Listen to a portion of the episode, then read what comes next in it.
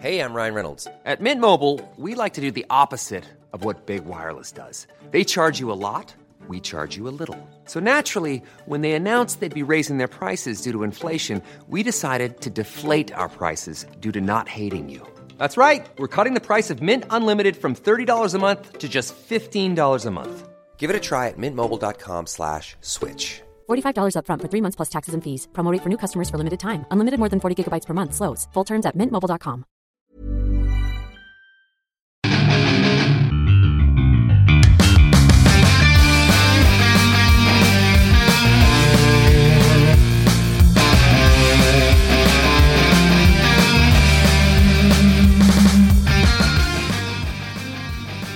Bienvenidos a otro programa más de Fuera del Control en Pláticas de Cuarentena. Mi nombre es Memo García, mejor conocido como Memo Hierbas. Y bueno, como saben, el concepto de las pláticas de cuarentena es que mientras estemos encerrados y bien cuidados, pues podemos platicar con amigos.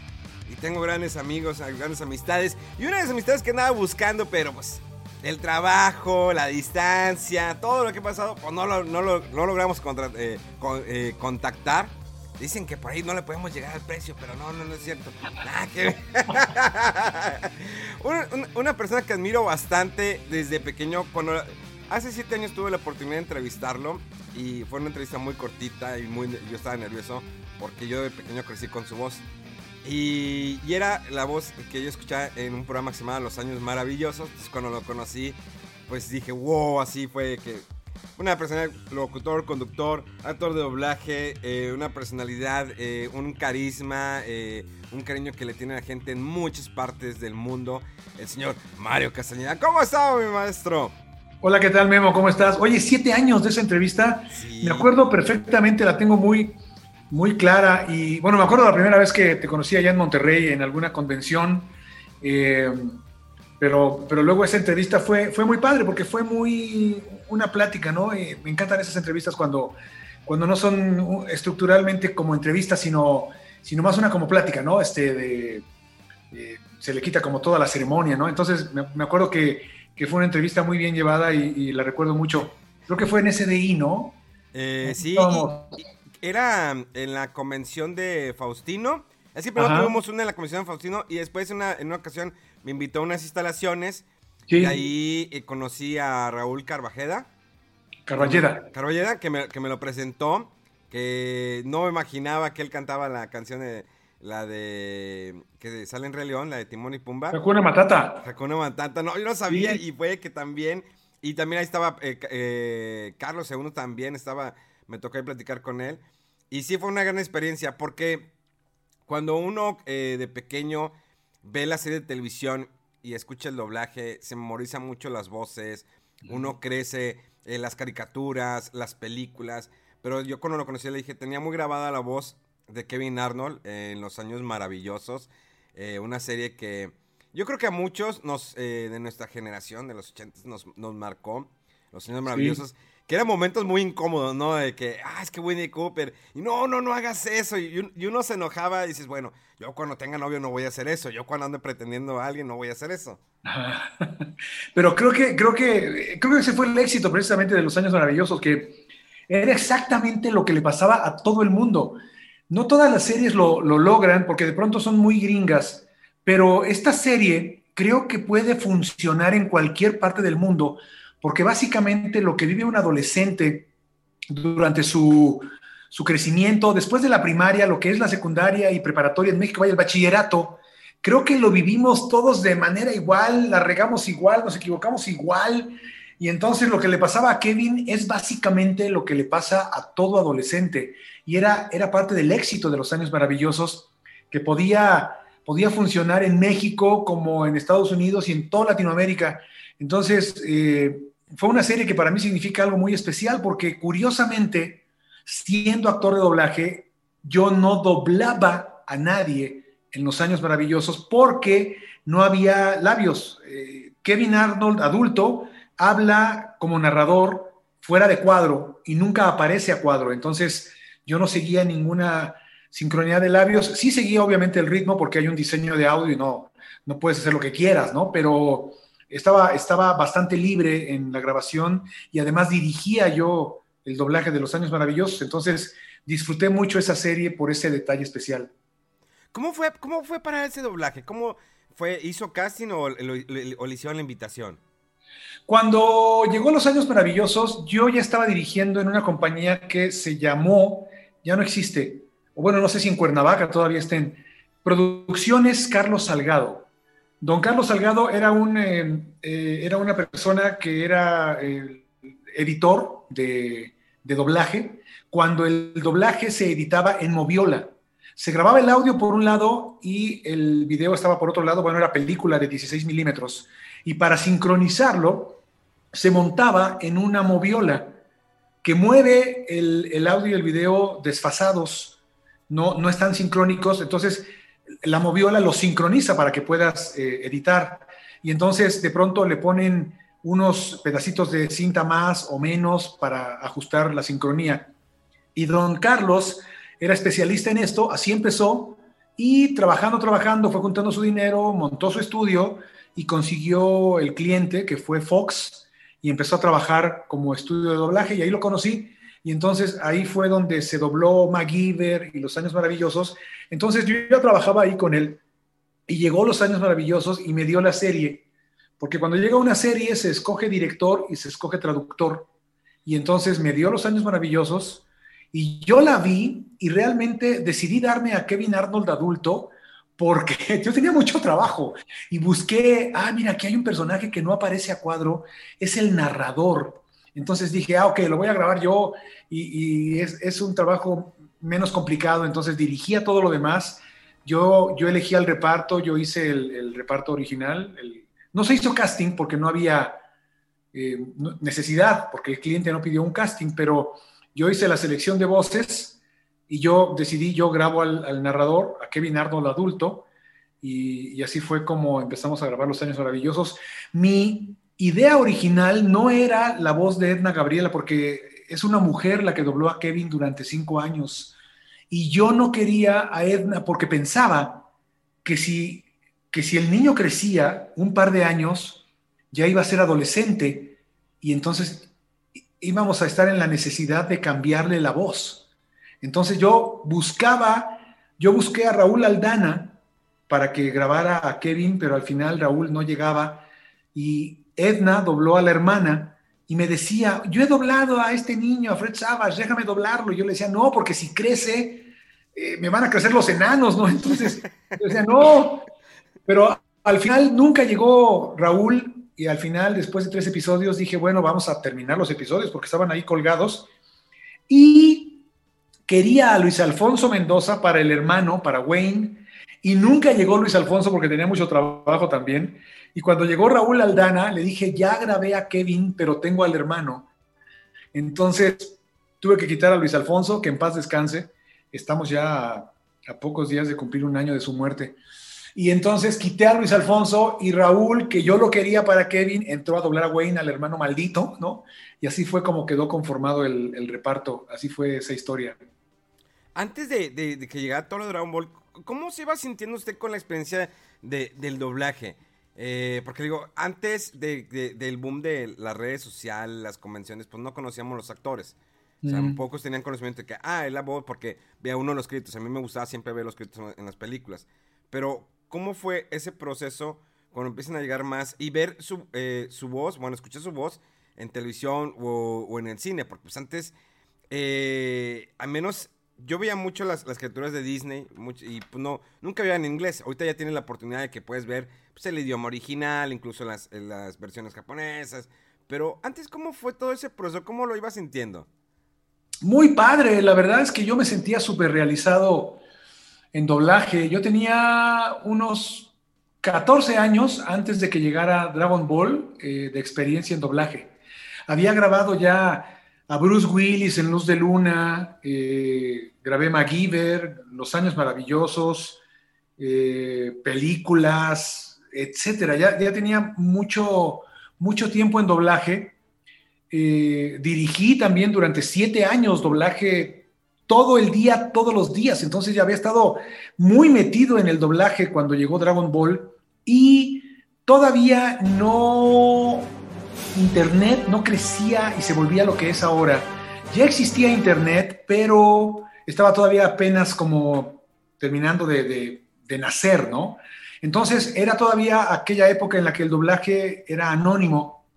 La gente no, no sabía quién lo hacía, dónde lo hacía, cómo se hacía, cómo se llamaban los actores, actrices, etcétera, ¿no? No, conocía nombres, fotos, entrevistas, eh, biografías.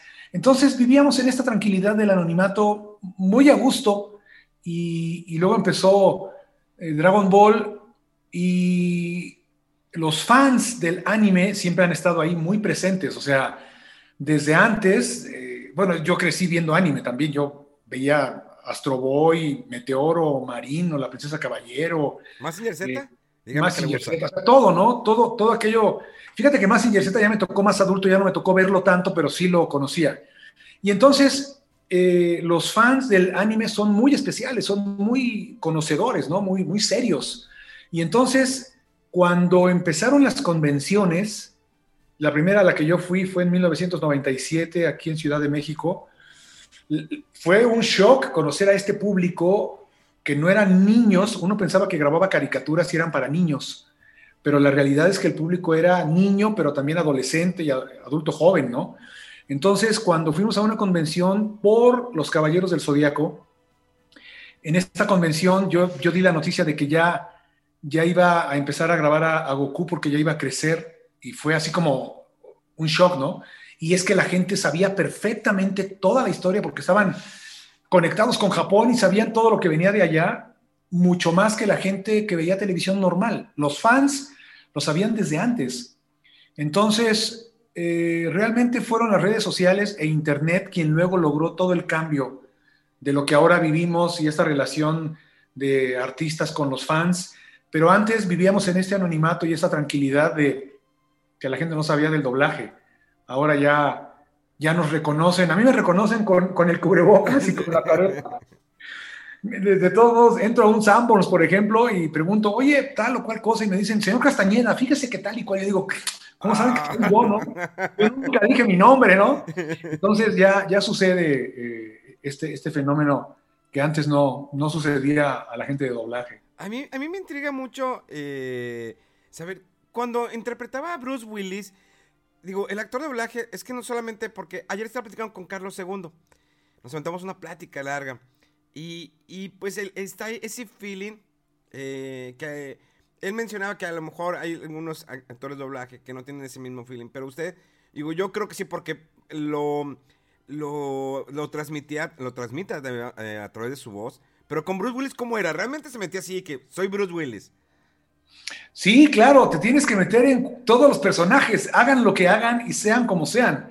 Y tienes que creer todo lo que sucede, porque si tú no lo crees, no lo puedes crear y si no lo creas, la gente no lo va a creer. Es así de sencillo. Si tú haces como que haces o como que gritas o como que te caes, no funciona. Tienes que reproducir la sensación emocional de todo lo que interpretas para que funcione.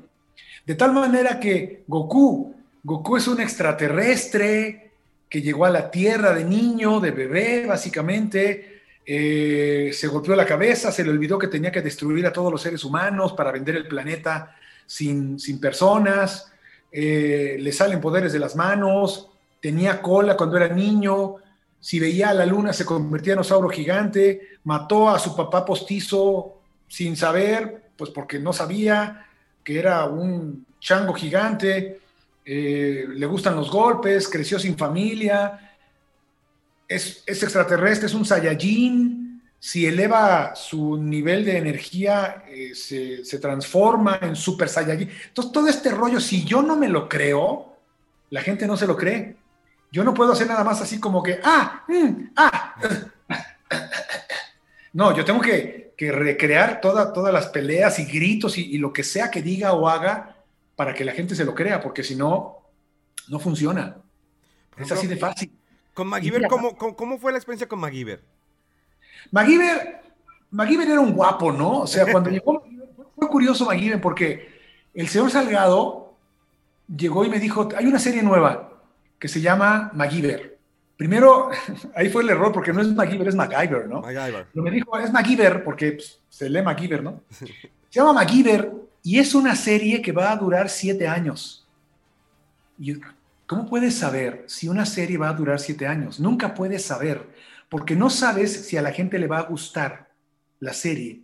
A lo mejor al tercer episodio la cancelan, o a lo mejor a ti no te gusta, pero dura 20 años. Entonces, me dijo, va a durar siete años. Y yo dije, qué loco, ¿no?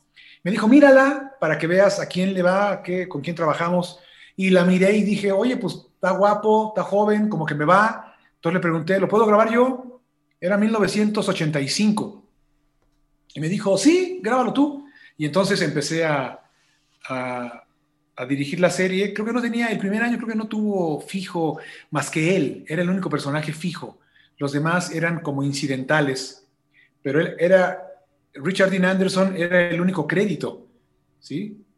Rich, eh, MacGyver, con la actuación estelar de Richard Dean Anderson, punto, ¿no? Y ya, sí. Y ya. Entonces, eh, era, era, desde el punto de vista de la física, estaba muy bien planteado todo, lo explicaba todo. De hecho, era hasta, hasta peligroso porque yo decía, chin, es que si los adolescentes ven esto, sí. les van a salir ideas, ¿no? Yo quería ya que intenté hacer algunas cosas de eso. Exacto. Entonces, bueno, desde el punto de vista de la física, todo es posible, pero lo que era un poco, obviamente, increíble de la serie era que si lo encerraban en un closet, allí en el closet estaba todo lo que necesitaba para armar la bomba, ¿no? Entonces, bueno, era así como, ah, ok. Y, entonces era guapo, o sea que tenía a las mamás de los niños compradas. Y creo que los fans de niños hasta los 12 o 13 años los tenía a todos, pero en algún momento la serie se volvía como increíble, porque hacía unas cosas increíbles, ¿no?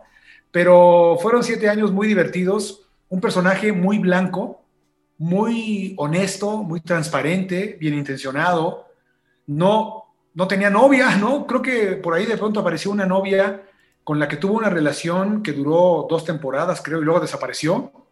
Pero no era de estos galanes superhéroes que se quedaban con cada chica de cada episodio, como Michael Knight, el auto increíble, ¿no? Uy, buenísima serie. Sí, él no, él no tenía novia y así vivía, ¿no? Y uno decía, bueno, pues es célibe, ¿no? O sea, punto, ok, está bien. Y, creo, y bueno, y hace, creo que hace un par de años salió una nueva una nueva, un reboot. Un reboot de MacGyver que digo, ya, MacGyver, que ya es muy de moda, ¿no? Que saquen los, los reboots y vamos a volver a traer, incluso de Magnum también. Uh -huh. Pero creo que todos vamos a recordar a Magnum pues, como Tom Selleck, ¿no? Pues es. Tom Yo Selleck creo que Magnum. sí. Sobre todo cuando lo conocimos así, ¿no? Quizás la gente nueva es a la gente a la que puedes capturar para la nueva versión, pero los que lo conocimos antes, pues lo, lo comparamos, ¿no? Y, y la verdad es que puede estar muy bien hecha la serie, el, la nueva versión, pero siempre tendrás un recuerdo, si te tocó, es un recuerdo de lo que viviste antes, ¿no? ¿Qué series de televisión veía usted hace que le gustaban de los 80 90 O sea, su gusto. O sea, fuera de que dejamos a un lado el, el, el, doblaje, a ver, yo me sentaba a ver qué películas, qué gustos de televisión tenía. Bueno, ay, es que tendría que acordarme de qué series había, recordarlas bien, bien, bien, porque luego de repente puede ser que no las, que no las. Veía, me acuerdo, Emergencia, ¿no? Emergencia. Aquella de los paramédicos que decían, Rampart, tenemos un problema. Es un eh, hombre caucásico, 34 años, eh, complexión media, eh, tuvo una herida de bala, tercera vértebra, y así, ¿no? Daban todos los datos. Y, no, apliquen 5 miligramos de este, parafina, ¿no? No sé qué le inyectaban, ¿no? no sé, entonces, este, y entonces, bueno, veía eso, veía... Es que me quiero acordar antes de empezar a grabarlas, ¿no? ¿Qué, qué series había? Ah, bueno, veía La Mujer Biónica. Ah, muy buena. El Crucero del Amor. Eh, el, el, Hombre Biónico, ¿no? Sí, el hombre que... Bueno, en inglés creo que era el hombre del millón de dólares, ¿no? Algo así. 6 millones, de 6 millones dólares. Sí, sí. Porque había costado 6 millones de dólares armarlo, ¿no? Qué, qué raro, algunos títulos que en inglés se, se, escuchaban bien, otros que estaban medio raros, y en español decían nada que ver. No, generalmente se cambian los títulos, ¿no? Esta es una crítica de toda la vida, que la película se llama Thelma and Louise, y en español se llama Un final inesperado, ¿no? Sucedió el año pasado. Y entonces, cosas raras porque, porque así sucede con, con los créditos. Pero entonces, bueno, veía este tipo de series de Canal 5, básicamente porque Canal 7 todavía no, Canal 13 luego tenía series raras, ¿no? Entonces, básicamente era Canal 5, muchas caricaturas, los, este, los Looney Tunes, ¿no? Este, Warner Brothers, Disney. Y recuerdo que en casa de mis papás se veía, todos los domingos se veía cine permanencia voluntaria, que tenía tres o cuatro películas, ¿no? Que empezaban a las dos de la tarde y era una tras otra, tras otra, tras otra, mientras terminabas el desayuno y luego comías y llegaba la, la, cena, veías película tras película. Y entonces veía, veía de todo eso. Eh, no recuerdo si veía algún tipo de barra cómica como de Canal 2, pero creo que no. Como que mi papá no nos dejaba mucho ver los polivoces o así, ¿no? Antes era mucho la, eh, Canal 5 eh, era como que el canal elite de México de caricaturas. Nada más, o sea, antes de que llegara más fuerte el cable, que existiera Sky y todo eso, era Canal 5, las caricaturas empezaban a las 2, 3 de la tarde y terminaban a las 7 y luego venía un corte informativo y luego ya como que las series un poquito más para adolescentes, adultos. Sí. Sí, así era. Eh, estaba muy esquematizada la vida, ¿no? Eh, a las 7 de la noche, como dices, los niños ya estaban cenando para dormirse. Entonces, punto, ya no había nada que ver. Y, después de, ese comercial, digo, perdón, de ese noticiero de las 7, 8 de la noche, ya venía la barra para los papás que ya habían llegado del trabajo, ¿no? Ya habían se habían relajado, estaban cenando o ya habían cenado y veían algo antes de dormir, ¿no? Y ya. Y la televisión se acababa, ¿no? Y aparecía. Se acababa a la una. Bueno, yo también me acuerdo de la familia Telerín. ¿Se acuerdan de la familia ah, Telerín? Ah. Eh, igual Topollillo, veías Topollillo. Y ya, y estaba ya el noticiero, el deporte, algo así. Y a la una se acababa, no había tele. Hasta que esperabas a las eh, 6 de la mañana empezaba y a lo mejor creo que el Canal 5 de repente ponía caricaturas muy temprano.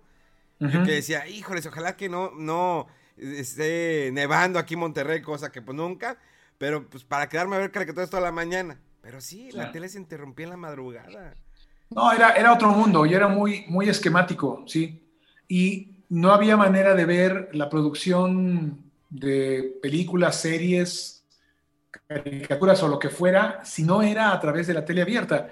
Y había canal 2, 4, 5, y luego apareció el 7, el 8 se convirtió en el 9, 11 y 13. Y ya, ahí tenías que ver todo. Todo lo que había tenía que pasar allí. Tenías que esperar que una serie fuera considerada como para comprarla, para mandarla a doblar, para que llegara a la televisión. Y podían pasar años y obviamente había una cantidad enorme de series de las que nunca te enteraste, pues porque nunca las doblaron y nunca las transmitieron, ¿no? Sencillamente nunca llegaron a la televisión abierta. Pero bueno, ah, Los Locos Adams, Hechizada, eh, La Familia Monster, fueron series también, ¿no? Este, Perdidos en el Espacio.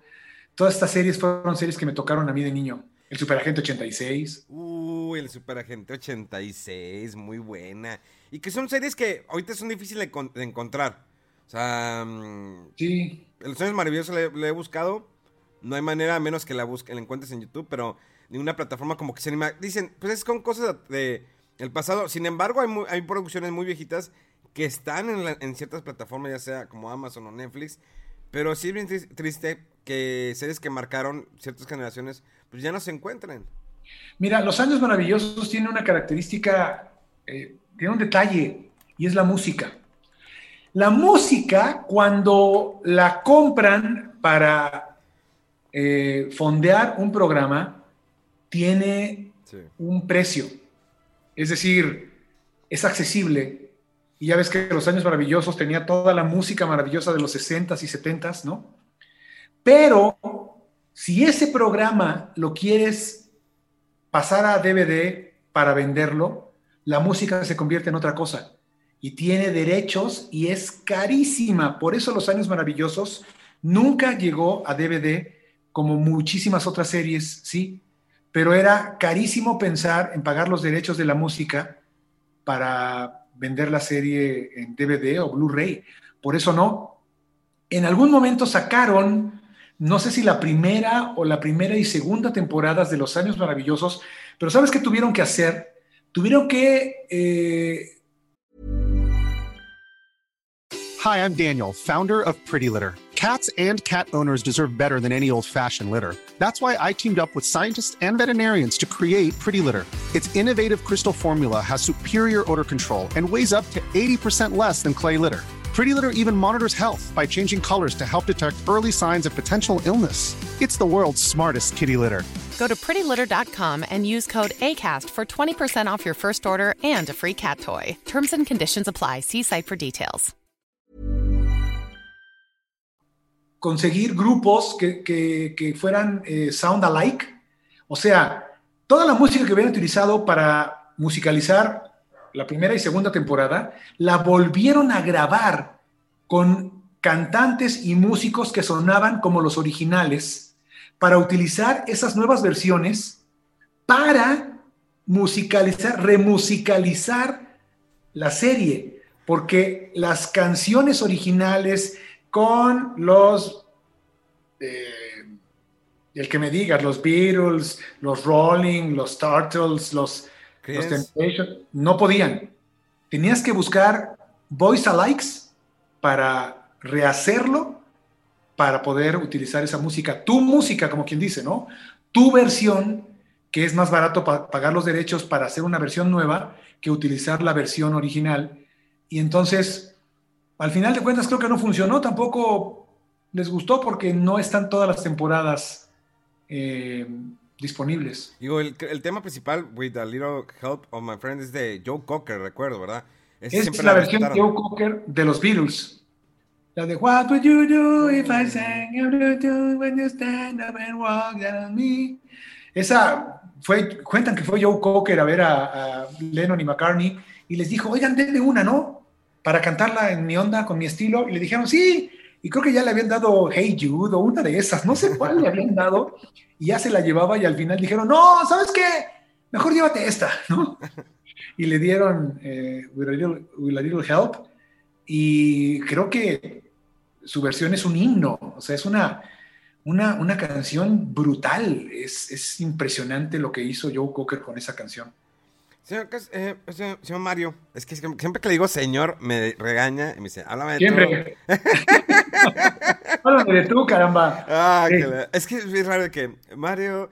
Eh, de hecho, cuando lo conocí, era el momento, y se lo dijo también a Carlos II, que es como que vivir, porque con Carlos crecí con la voz de Alf, y conocí con la voz de los señores maravillosos. O sea, igual Goku, pero es como dividir tengo el lado fan, lado niño y pues el lado de que pues estoy platicando, entonces es una pelea así como que interna y no, tienes que hablar de usted, el respeto y todo. Claro, claro, no, te lo agradezco, vaya, pero háblame tú. eh, ¿Cómo han sido, y lo quisiera platicar de Goku, pero antes de eso, ¿cómo ha sido todo el 2019? ¿Cómo cambió todo eso eh, en su vida, eh, en, la, en, el, en la actuación de doblaje? Ya ve que, por ejemplo, en el caso de Netflix, pues cancelaron varios doblajes. ¿Por qué? Por mm. todo lo de la pandemia. ¿Cómo fue? ¿Cómo llegó todo eso a su vida el año pasado? Bueno, obviamente nos agarró a todos eh, sin, sin estar preparados. Porque llegó de repente, ¿no? De repente oíste que había algo de una enfermedad en Wuhan, allá en China, ¿no? Y de repente, y que y que luego Europa, ¿no? Y dices, ay, mira cómo se están contagiando, pero parecía algo lejano y de pronto llegó, ¿no? Y llegó como una ola. Y me acuerdo que el 14 de marzo fue el último día normal que salí a la calle con, con mi esposa y con Sofía, con mi hija, la menor. Este, y fue el último día que ella salió a la calle, ¿no? Casi que estaban diciendo las escuelas que iban a ir todavía una semana y por ahí del 15 o 16, no recuerdo que no, por ahí del 20 algo o 20 de, marzo, iban a salir de vacaciones, iban a adelantar dos semanas las vacaciones de Semana Santa para regresar el 20 de abril a la escuela, ¿no? Y entonces fue así como, ah, ok, bueno, pues ya no vas a la escuela, esta semana ya no vas a ir porque, porque este, no te vayas a contagiar, ¿no? Y entonces, eh, así nos quedamos y el doblaje todavía siguió trabajando un par de semanas, pero de pronto el doblaje dijo, bueno, pues ya paró todo el mundo, entonces pues vamos a parar también una semana antes de Semana Santa. Vamos a tomar esta semana y las dos semanas de Semana Santa y regresamos, como todos los niños, el 20 de abril, regresamos ya a trabajar normalmente. Pero como una semana antes del 20, la SEP dijo, no, ¿saben qué? Los niños no van a regresar el 20, regresan hasta el 30. Pero ya el 30 regresamos de manera eh, todos normal. Y luego por ahí me acuerdo que Gatel dijo, no, el pico de los contagios lo vamos a alcanzar el 8 de mayo y otra semana, ¿no? Pero el doblaje, cuando dijeron que se movía de 20 a 30 de abril, el doblaje dijo, no, a ver, espérense, yo necesito trabajar. Y empezaron con la idea de regresar de manera presencial con medidas de eh, desinfectantes en los zapatos, lavado de manos, gel con alcohol, eh, cubrebocas todavía no se consideraba, limpieza de audífonos y así, ¿no? Sí. Pero muy poca gente regresó. La verdad es que la gente dijo no. Y entonces las producciones se quedaron a la mitad y empezaron a buscar si habría algún modo con Zoom o, o qué para grabar desde casa. Y al final llegamos a, la aplicación que se está utilizando, el programa Session Link, que, es un programa que te permite que te envíen a tu computadora del estudio o de la computadora del ingeniero, te envían el video y el audio que vas a doblar y puedes escuchar al ingeniero y puedes conectarse aparte el director o directora desde su casa. Y tú necesitas una computadora un micrófono que se conecte por USB o un micrófono que se conecte a una interfase que se conecte por USB y audífonos, un lugar sonorizado y muy buen internet. Porque la verdad es que al final de todo, lo, lo importante actualmente en la grabación remota no es si tienes un buen micrófono o una buena computadora, si tienes un pésimo internet, no tienes nada. O al contrario, si tienes buen internet, aunque tu micrófono no sea tan bueno y la computadora no sea tan buena, puedes grabar. Entonces, eh, se empezó a buscar la manera de grabar a distancia con esto, se empezó a conocer el programa, se empezó a intentar y descubrimos que nos había agarrado los dedos contra la puerta la pandemia porque no estábamos preparados no, no estamos estandarizados en micrófonos en casa. Es decir, lo ideal hubiera sido que desde siempre nos dijeran eh, las eh, compañías de grabación de comerciales, las compañías de doblaje, si van a tener un micrófono en su casa, tengan este micrófono. Si van a tener audífonos, tengan estos audífonos. Si van a comprar una interfase, compren esta. Un preamplificador para el micrófono, compren este, para que todos tuviéramos el mismo. Pero como nunca nadie dijo nada y no pensábamos que se pudiera necesitar, pues cada quien tenía el que había comprado, ¿no?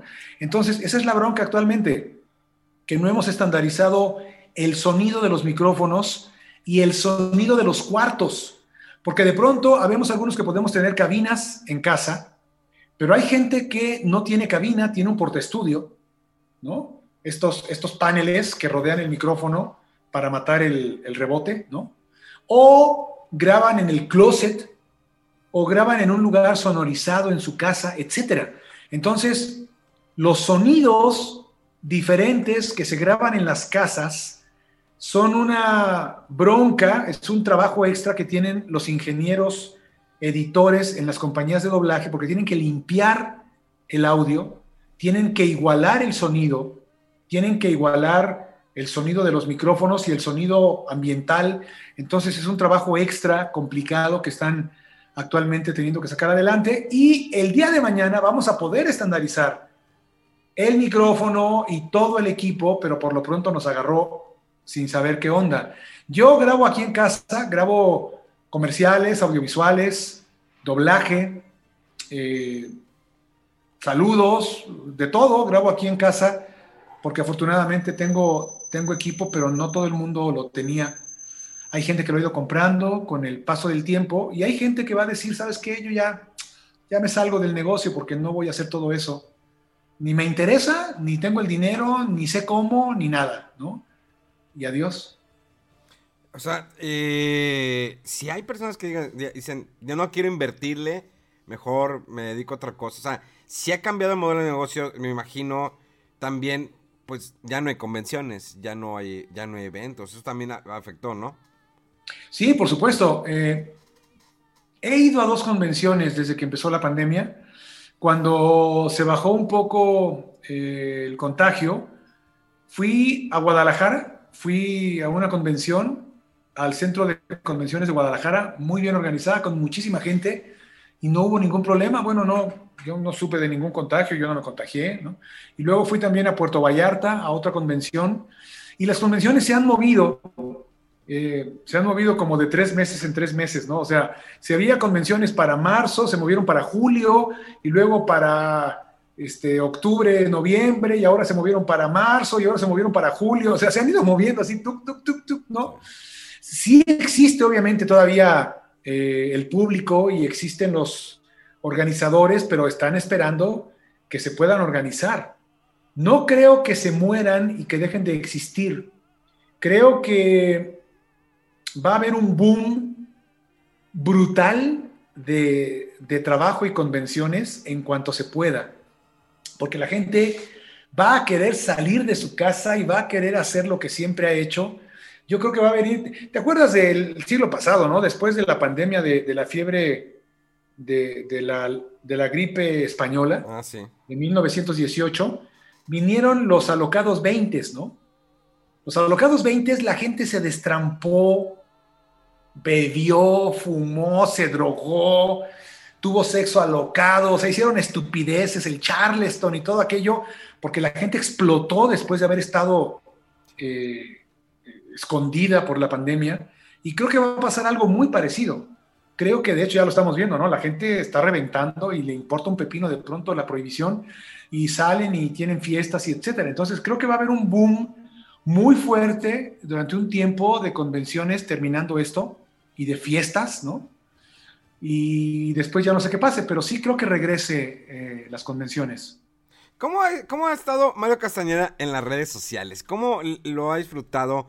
En los últimos años? Sé que el último año pues ha sido, pues uno se adapta, ¿no? Pero ¿cómo ha sido esa experiencia estar en las redes sociales? Porque, digo, a mí me tocó cuando llegó el Internet a México, eh, pues, era el correo, una novela del correo, visitar internet. Pero ya cuando entro en Twitter, una red social donde uno se platica yo con la gente de una manera directa, o tiene un, digamos, un contacto más con el actor, a la persona que admira, eh, porque me pasaba que pues, veías la entrevista de un actor, o te esperas hasta que el actor dijera algo en alguna parte, periódico o revista o televisión. Y ahora en las redes sociales cualquiera pues, sube una historia, comparte. De repente el seguidor se, se emociona porque le contesta el mensaje. Ah, es que me dio like lo que yo le comenté en su foto. ¿Cómo ha sido toda esa experiencia?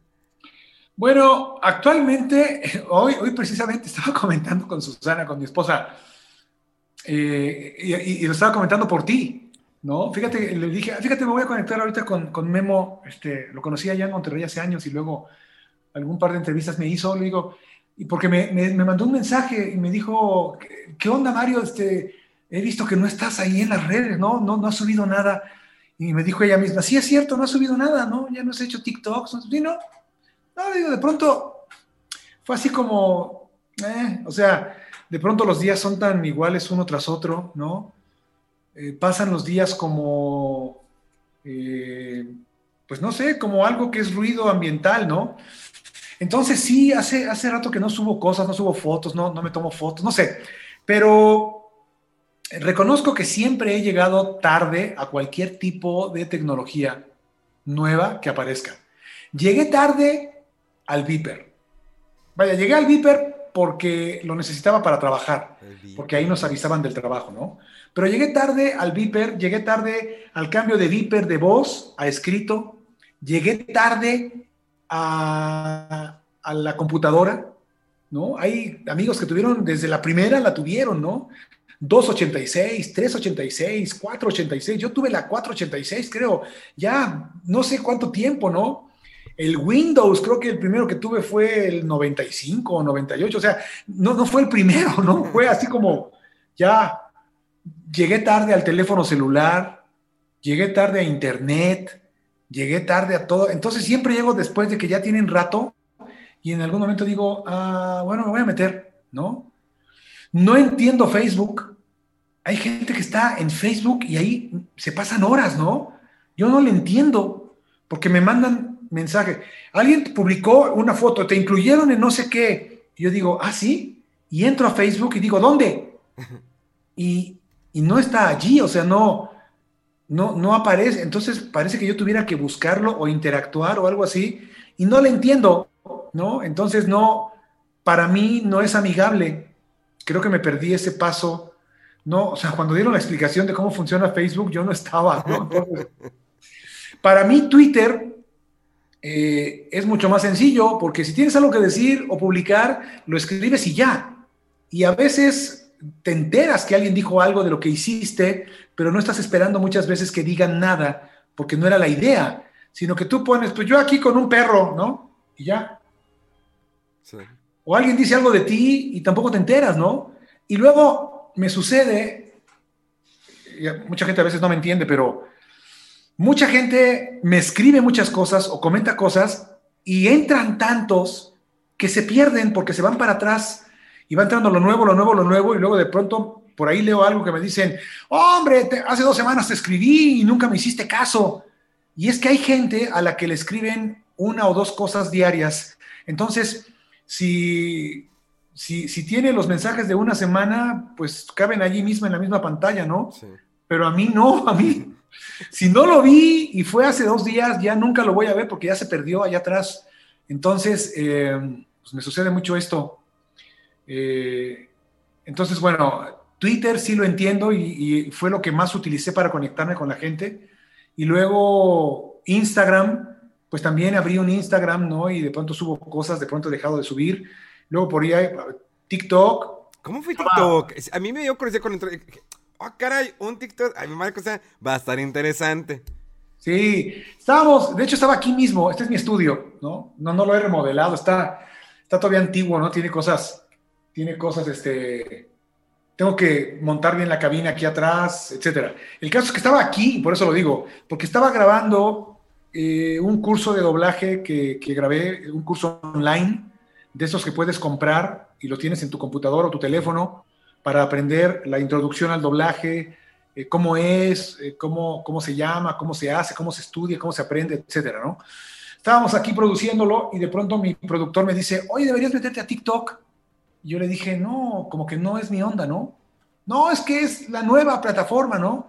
Yo le dije, pero es que TikTok es de gente que toma audios o se los roba de, no sé dónde, o música, y, hacen bailecitos con la música, o hacen como lip sync, como si hablaran, como si fueran la persona que se está oyendo. Pero mi negocio, o lo que yo me dedico, es de crear audio, es decir, yo, yo hago doblaje, entonces, más bien hay, hay audios míos que toman para hacer TikToks. Entonces, como que yo decía, no, como que no es lo mío, ¿no? Y me dijo, no, mira, bájalo. Y entonces tenía aquí mi teléfono y entonces ya lo bajé aquí con él y ahí lo dejé, ¿no? Y dije, ya, sí, luego lo veo. Y ese mismo día me habló, me, escribió Pablo, Pablo Pedillo de, Argentina, que es el doble de Bruce Willis.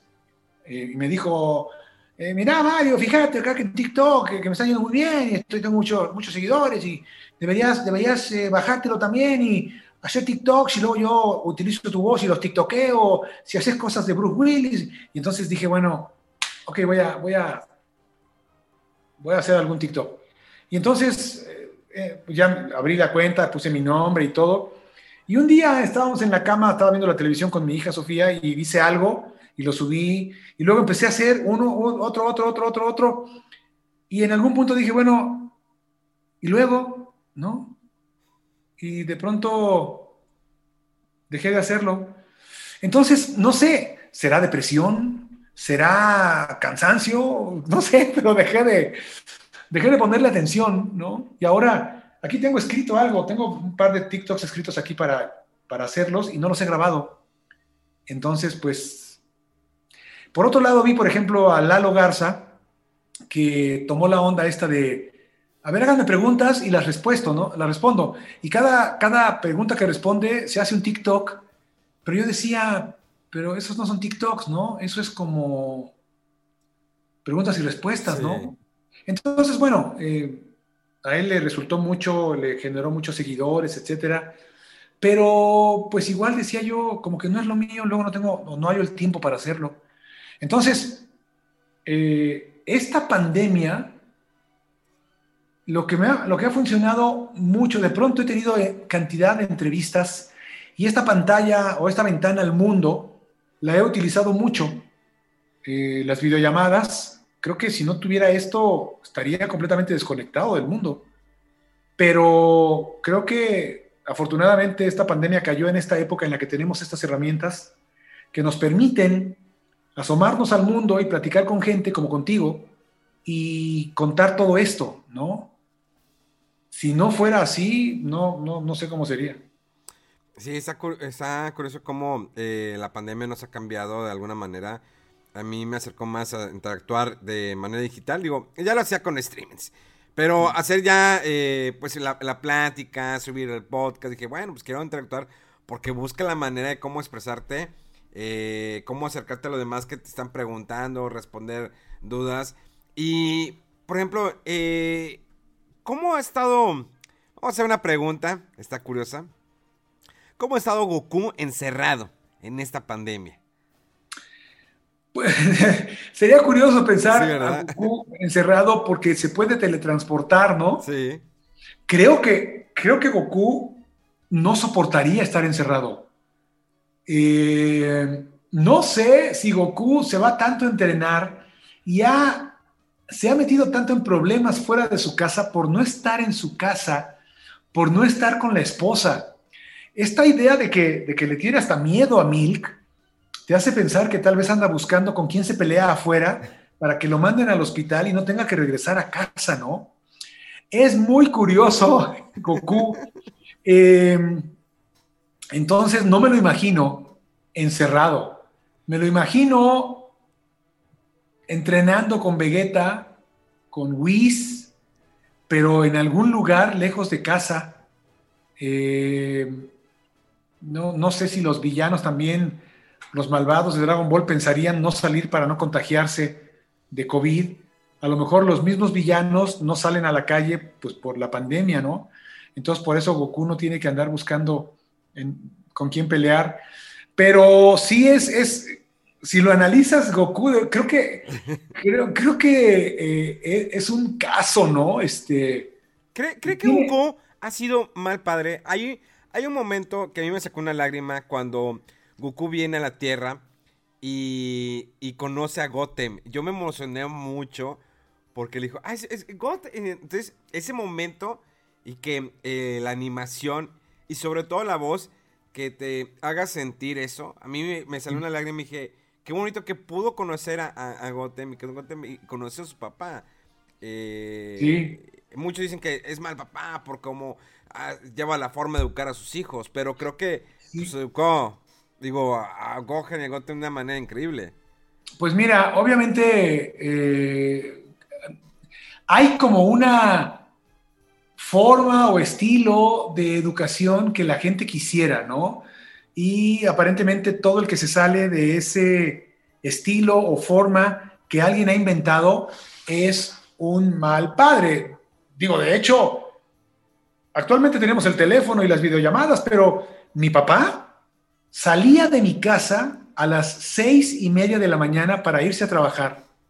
Regresaba a la una y veinte y a esa hora teníamos que estar todos para comer con él, porque tenía 20 minutos para comer y al cuarto para las dos de la tarde se iba al Hospital Central Militar, porque ahí trabajaba, y salía de trabajar a las 8 de la noche, creo, y luego durante temporadas daba clases de física de 8 a 10.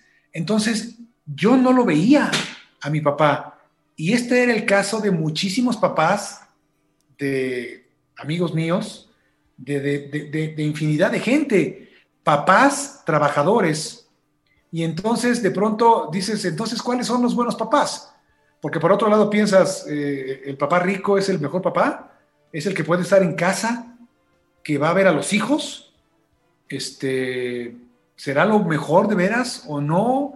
Entonces, bueno, con, con estos preceptos preconcebidos, se critica a Goku por no haber estado y la idea es que ha preferido estar peleando que estar con sus hijos, pero yo no sé si la gente se acuerda por qué no estuvo con Gohan para educarlo.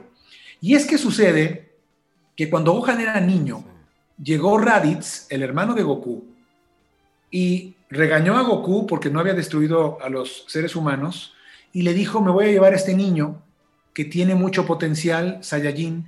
Y Goku le dijo, no, y se peleó con su hermano, y peleando con el hermano, logró abrazarlo y le dijo a Pícoro, mátalo.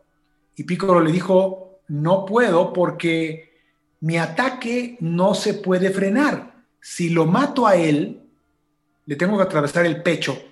Y si le atravieso el pecho a él, te voy a atravesar el pecho a ti porque lo estás abrazando. Así que si lo mato a él, te voy a matar a ti. Que no era una mala idea para Pícoro, ¿no? Porque tenían broncas. Sí. Y Goku le dijo, no importa, mátalo y mátame, pero salva a mi hijo y cuida a mi hijo. Y Picoro mató a Goku. Y por eso Goku no estuvo con Gohan, porque se murió. Y Picoro, que es considerado el padre de Gohan, el mejor papá del mundo, educó a Gohan a patadas. Lo desbarrancaba de los cerros, lo pateaba, lo golpeaba, lo humillaba y la gente considera que eso es ser un buen padre. Entonces yo digo, bueno, pues a lo mejor así les fue en la vida, ¿no? No sé, ¿no? Este, pero lo que sacan a, eh, eh, en resumen es que Goku fue mal padre, porque no estuvo allí, porque se sacrificó por su hijo. Entonces dices, entonces, ¿qué, qué tiene que hacer un padre, no? Y entonces digo, pues está bien que la gente piense lo que quiera, porque pues la realidad es la realidad, ¿no? Afortunadamente, cada vez que Goku los ha tenido enfrente, como cuando regresa, que revive, ¿no? Después de pasar el camino de la serpiente, o cuando baja y conoce a Goten, cuando ha podido estar presente, ha tenido una muy buena relación con sus hijos, creo. La relación con Gohan es insuperable. Para para Gohan, siento que tiene este enorme cariño por Pícoro, el señor Pícoro, ¿no? Que fue una persona que lo formó. Para él, las veces que tiene a Goku enfrente y le dice papá, es, algo, y es una relación de que se ven tres, cuatro veces en la vida o no sé cuántas, ¿no?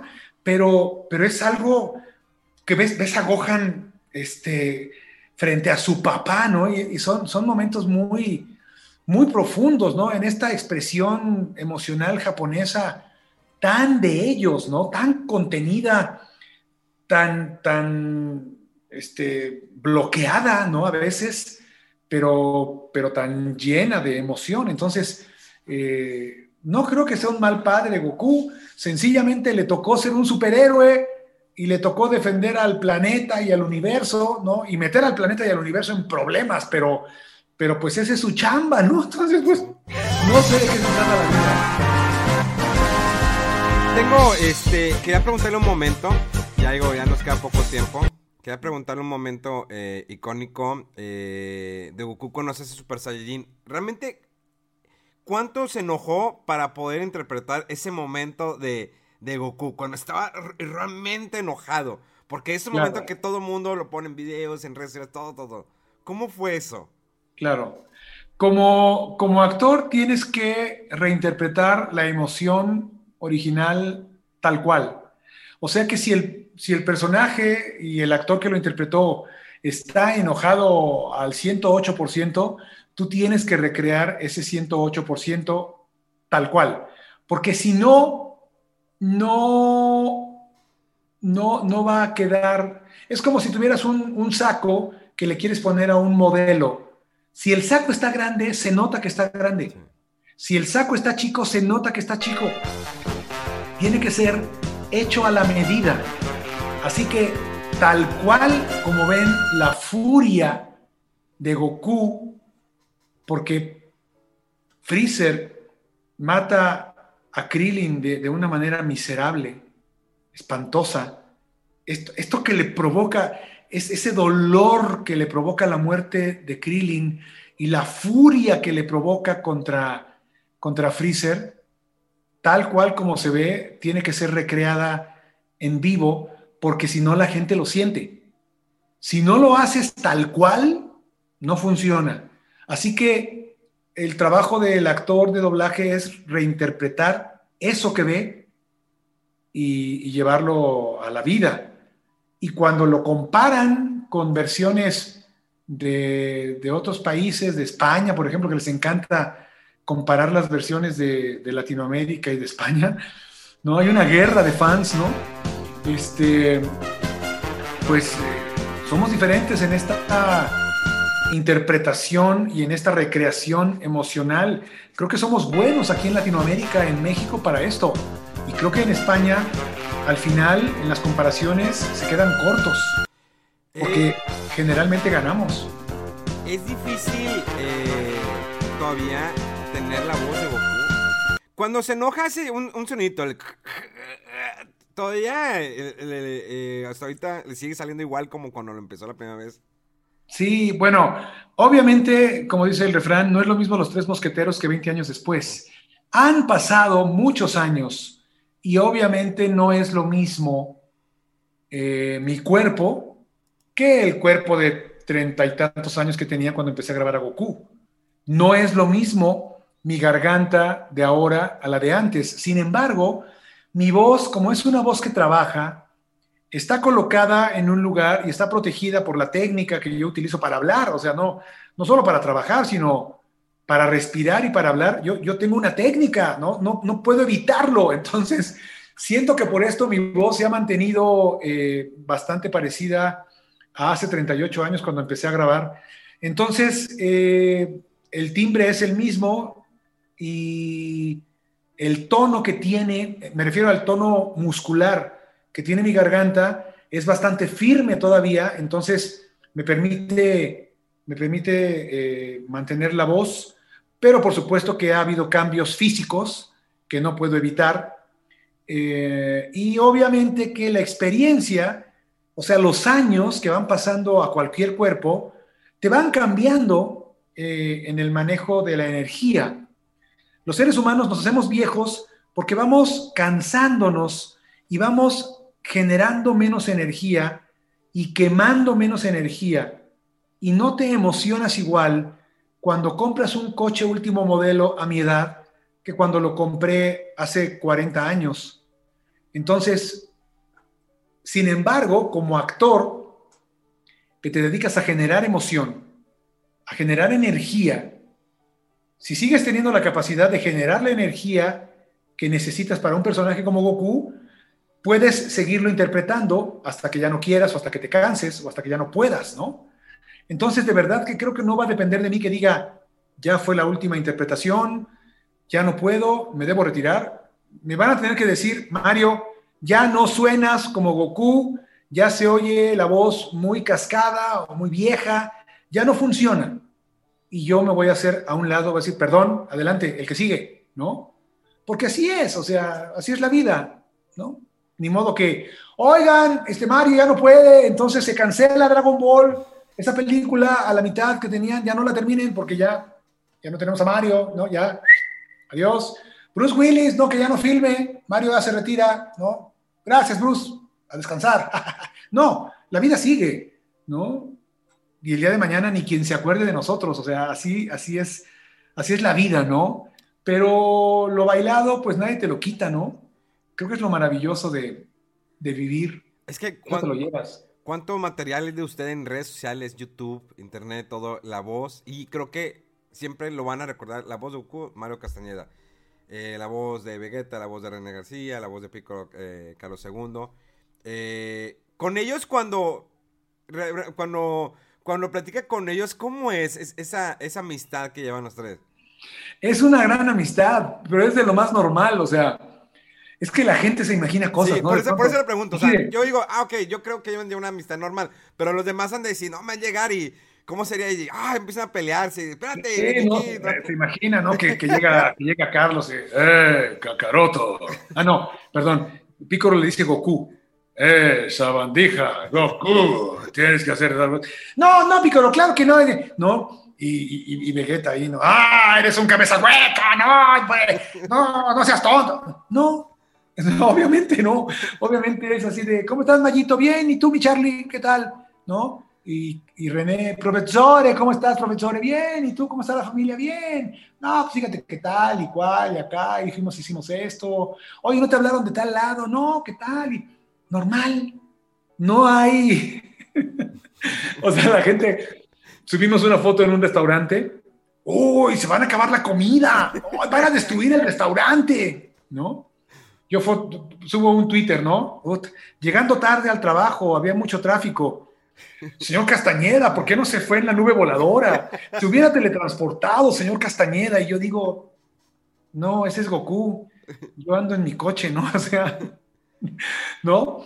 Entonces, eh, es padrísimo, padrísimo, porque cuando queremos jugar o nos piden jugar, jugamos y es muy divertido, pero te puedes quitar el traje del personaje y, afortunadamente tienes un traje personal tuyo y, y es igual de interesante e igual de importante. Mira, yo he viajado por toda Latinoamérica, por todo México, en infinidad de convenciones, conferencias, expos, etc. Y, la gente se imagina que tengo una vida, uy, súper increíble y que la envidian, ¿no? Porque quisieran andar viajando y fuera de casa y todo este tiempo, pero, pero no pueden entender el momento del regreso de cada convención. Cuando yo me paro aquí en la puerta ¿no? Ya metí mi coche o cuando me deja el taxi allá afuera y me paro en la puerta de la calle para abrir la puerta de mi casa y bajo la maleta y saco la llave de mi casa, detrás de esa puerta está mi vida de verdad. Mario Castañeda, esposo, papá, tonto, con errores, con defectos, pero aquí los conocen y los aceptan y a pesar de eso, me quieren. Entonces, aquí soy yo, ¿no? Y todo se queda fuera de la puerta. Y acá adentro está la vida de verdad. Entonces, amo salir y amo a los fans y amo el momento y amo la vida que me ha tocado y la suerte que he tenido. Pero, pero es solo un elemento, ¿no? Aquí, aquí, aquí está el Mario que se equivoca y al que el que se para de la mesa y llega al refrigerador y dice, ¿qué iba a sacar? ¿A qué venía? ¿A qué venía? ¿Qué iba a sacar? No, ya, uy, estás viejo, ya se te olvidó. Sí, no me acuerdo por qué me paré. Algo iba a sacar del refrigerador. ¿Qué iba a sacar? No, y se te olvida, ¿no? Pues porque estás viejo, ¿no? O sea, ¿no? Y sin embargo, así, así me quiere Susana y la amo por eso, ¿no? Así es la vida. Eh, ¿nunca, ¿Nunca se le ha eh, ocurrido en un drive-thru hacer la voz de Goku y pedir de comer? no. Debería hacerlo y grabarlo. Ese sería un buen video. Sí. Sabes que me sucede que ya nos conocen, te decía, ¿no? Este, antes, no sucedía. Ahora me conocen con cubrebocas y, careta. Entonces, quizás ya hasta eso, este, ya, ya no es sorpresa, ¿no? Este, eh, pero estaría padre, ¿no? Llegar y, hola, me da por favor una, hamburguesa de tal con, queso, por favor, y papas y coca, este, coca light, ¿no? No sé, ¿no? Me dijeran, perdone, ¿no? ¿Quién es? No, no sé, nunca se me había ocurrido. Hola, soy Goku. Sabes que una vez llegué a Argentina y no había todavía en mi teléfono, no había pedido el plan internacional, ¿no? Porque contrato planes de datos y así, ¿no? Y entonces llegando a Buenos Aires, en lo que me pasé de un aeropuerto al otro aeropuerto, eh, llamé, ¿no? A Viajero Internacional, Telcel. Hola, ¿qué tal? Quiero contratar un plan de, datos, este, un giga o no sé qué pedí, ¿no? Ok, sí, como no, gracias, este, ¿qué, ¿con qué teléfono viaja? ¿Cuál es? ¿Cuál es el número? Etcétera, ¿no? Datos de facturación. Ok, ya, ya quedó activado. Ok, gracias. Adiós. Entonces estaba ahí en el, en el, en el aeropuerto, entonces me senté a desayunar y de repente suena el teléfono, ¿no? Y, aparece aquí, viajero internacional. Me estaba llamando viajero internacional a donde yo había llamado para... Entonces contesto, bueno, sí, hola, ¿qué tal? Perdone, eh, mire, estamos eh, este, verificando la llamada que hizo para ver si todo estuvo bien. Ah, sí, cómo no, sí, este, se le dio el plan que... Sí, sí, todo bien, gracias. Eh, perdone, ¿es usted Mario Castañeda, Mario Castañeda, el actor? Sí, o sea, usted es Mario Castañeda, perdón, es que soy, soy el supervisor aquí. Eh, entonces escuché la llamada porque supervisamos que todo eh, sea bien, pues para que se trate bien al cliente, todo, todo lo escuché y entonces, no, bueno, lo llamé para decirle, uy, no, fíjese, no, gran fan, ¿no? Entonces así de, no manches. No, o sea, qué increíble. Este, no pasaba antes y ahora ya sucede y se siente muy bonito. Eh, y sin embargo, hay que tener los pies en la tierra para entender que, que, uno es afortunado por el trabajo que tiene. Es un trabajo raro que a mucha gente le da mucha curiosidad, ¿no? Pero no es un trabajo mejor, ni superior, ni nada que se parezca. Es un trabajo como cualquiera. Cualquier persona que tiene un trabajo es valiosa para, para sí misma, para su familia y para la sociedad, porque estás haciendo un servicio para los demás. Y lo mío es raro y, es algo que genera curiosidad, pero nada más por eso es diferente, ¿no? Básicamente es un trabajo normal, común y corriente como el de cualquiera, y uno es una persona normal, común y corriente, igual, ¿no? Que todo el mundo. Punto. A mí nos gustó conocer un poquito más de sobre ese Mario eh, Castañeda, la parte que es Mario Castañeda, porque a veces nos gusta conocer a esa persona. Yo desde que lo conozco, eh, creo que una vez le pedí que, ah, me puede grabar un sonido de, pues hablando de Goku, pero siempre me intrigó desde que lo conocí, conocerlo a usted, cómo es, cómo es su vida. Digo, no, no atravesando una línea. Eh, por eso le, cuando sentí que no veía nada de usted en las redes sociales, dije, pues no, no sé nada de, de, Mario Castañeda, ¿por qué? Y fue que le escribí, oye, Mario, ¿por qué no has subido nada? Porque me gusta, fuera del saber, eh, eh, de escuchar la voz de Goku, de otros personajes, pues subí, digo, lo consigo como, como amigo, eh, por eso el contacto y, le escribí, y yo creo que a muchos les gusta también saber de usted. Sé que hay, un gran número de fans que es Goku, es Goku. Pero hay muchos que dicen, es que es Mario Castañeda, una, una gran persona que tiene un gran cariño a sus seguidores que creo que cada vez que usted está expresando cuando platico con usted, se siente una tranquilidad, una paz interior que no tiene ni idea. O sea, eso me lo interpreta usted a mí.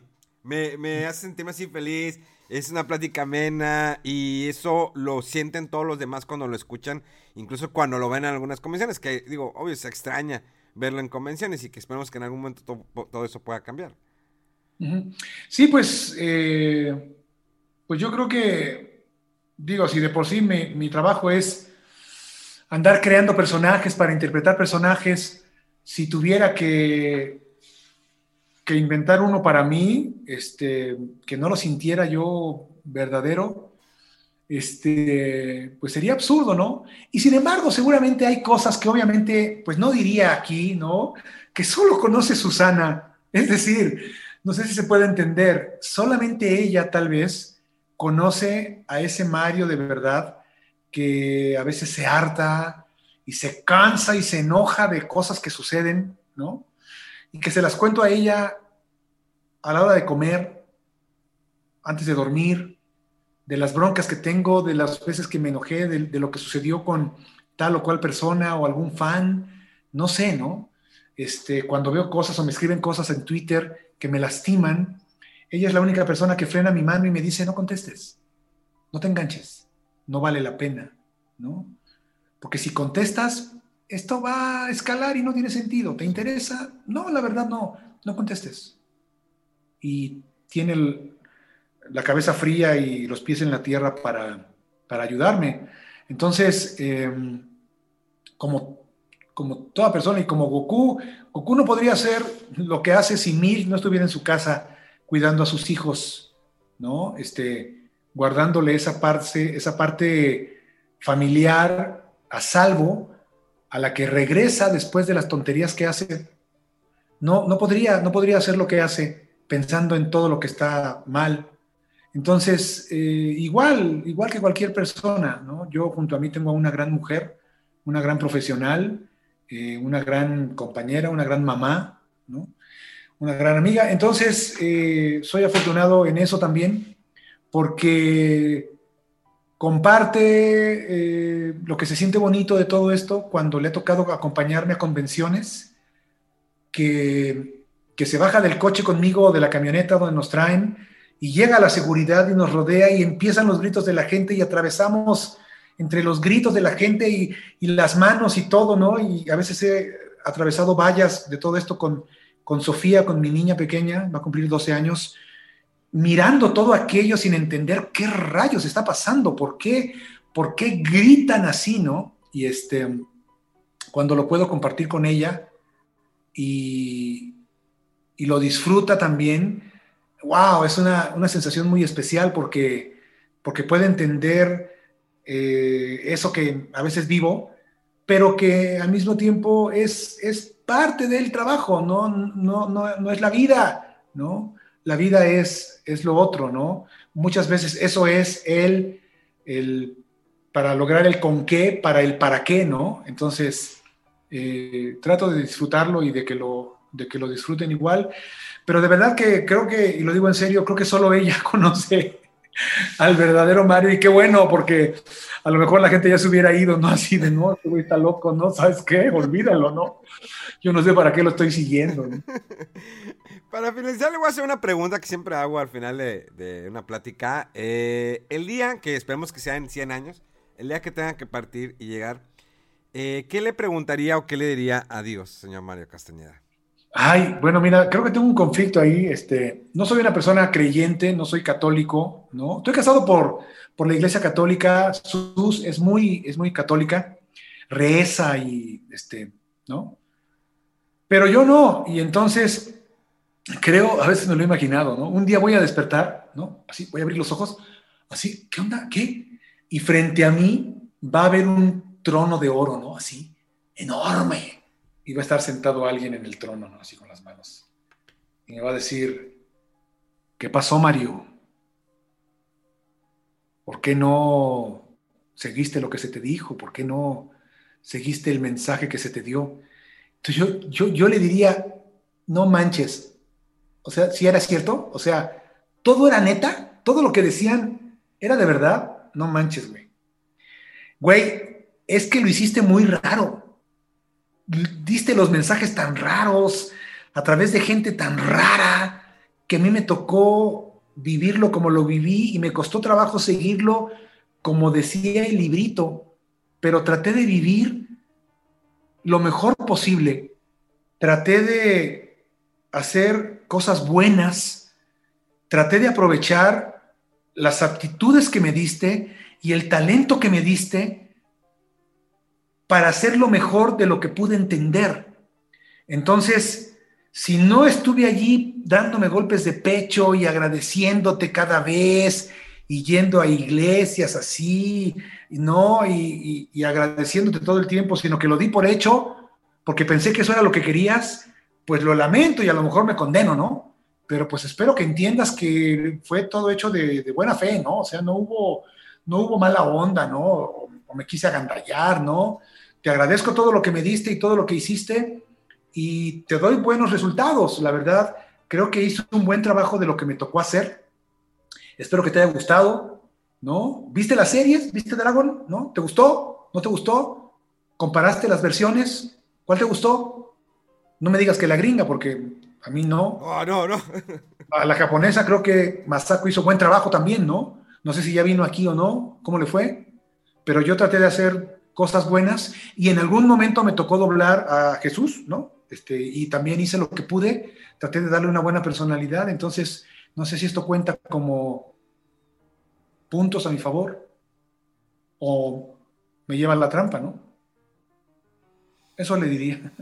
Muchas gracias, este, muchas gracias, pero la verdad te agradezco mucho tu tiempo. Yo sé que estás ocupada. ¿Estás dando talleres? Fíjate que sí, ahorita estoy, eh, en estos días, este, estoy con un taller con Guadalajara. Generalmente, la última, el último fin de semana de cada enero, de cada año, estoy allá en Guadalajara con un taller presencial. ahora lo estamos dando eh, eh, remoto y por primera vez estamos utilizando, o estoy utilizando, porque ya hay quien sí lo ha utilizado, pero es la primera vez que yo lo hago, utilizar Zoom para dar el taller y poder practicar eh, a distancia. Obviamente hay un delay, ¿no? Hay un retraso en los diferentes eh, internets que tiene todo el mundo.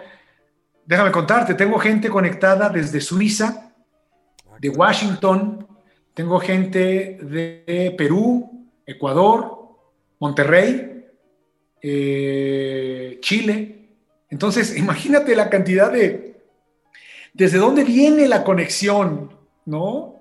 Que nos estamos viendo al mismo tiempo que gracias a este taller hay gente de Suiza que está viendo a la de Chile y a la de Washington y a los de Ciudad de México y Monterrey. Es, es un sueño guajiro, ¿no? Es una cosa loca. Entonces, estoy sí con este, con este taller eh, remoto de doblaje, eh, la técnica del doblaje, eh, viernes, sábado, domingo, porque no se pudo estar de manera presencial allá en Guadalajara. Rápido, es difícil, ¿qué tan difícil es hacer doblaje? Por ejemplo, si uno toma un taller, quiere aprender, ¿es muy difícil?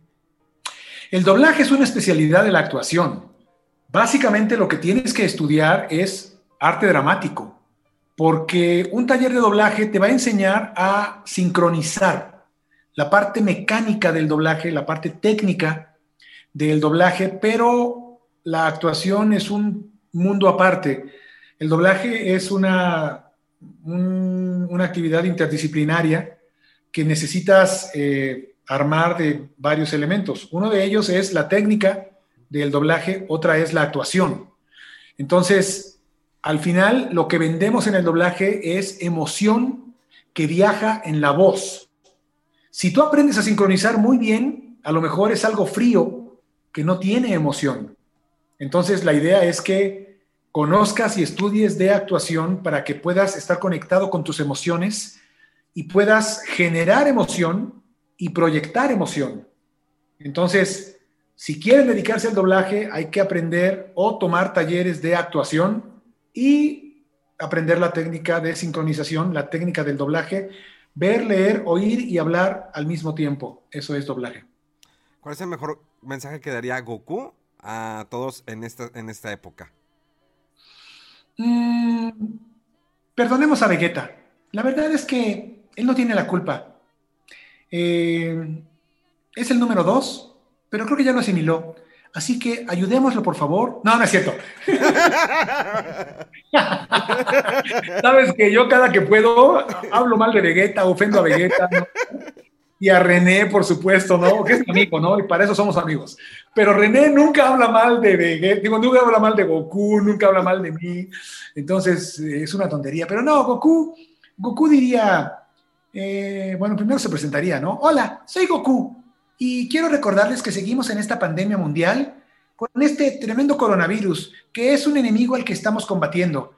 Y ojalá que yo pudiera hacer algo pero la verdad es que solamente soy un superhéroe de caricatura, de anime, caricatura japonesa, así que realmente no puedo hacer mucho, no puedo combatirlo ni acabar con él con un Kamehameha, pero ustedes sí pueden hacer mucho y tienen verdaderos héroes, superhéroes viviendo entre ustedes, y son, exacto, los doctores, las doctoras, paramédicos, enfermeros, enfermeras, y ellos son los superhéroes que están luchando contra este gran malvado villano que estamos enfrentando.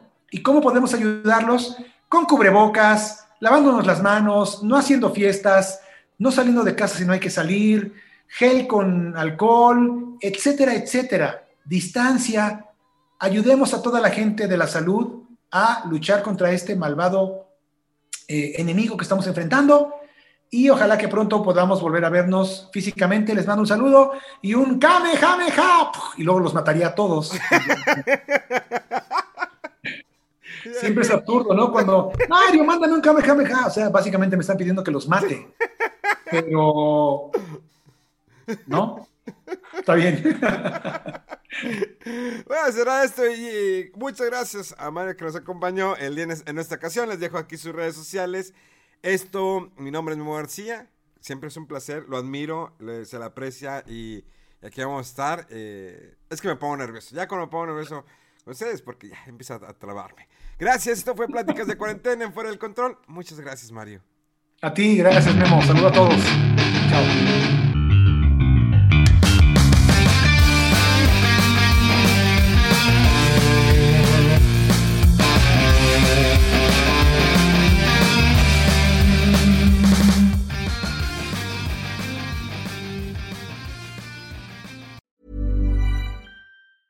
Hi, I'm Daniel, founder of Pretty Litter. Did you know cats tend to hide symptoms of sickness and pain? I learned this the hard way after losing my cat, Gingy. So I created Pretty Litter, a health monitoring litter that helps detect early signs of illness by changing colors, saving you money and potentially your cat's life. Pretty Litter is veterinarian developed, and it's the easiest way to keep tabs on your fur baby's health right at home. Go to prettylitter.com and use code ACAST for 20% off your first order and a free cat toy. Terms and conditions apply. See site for details.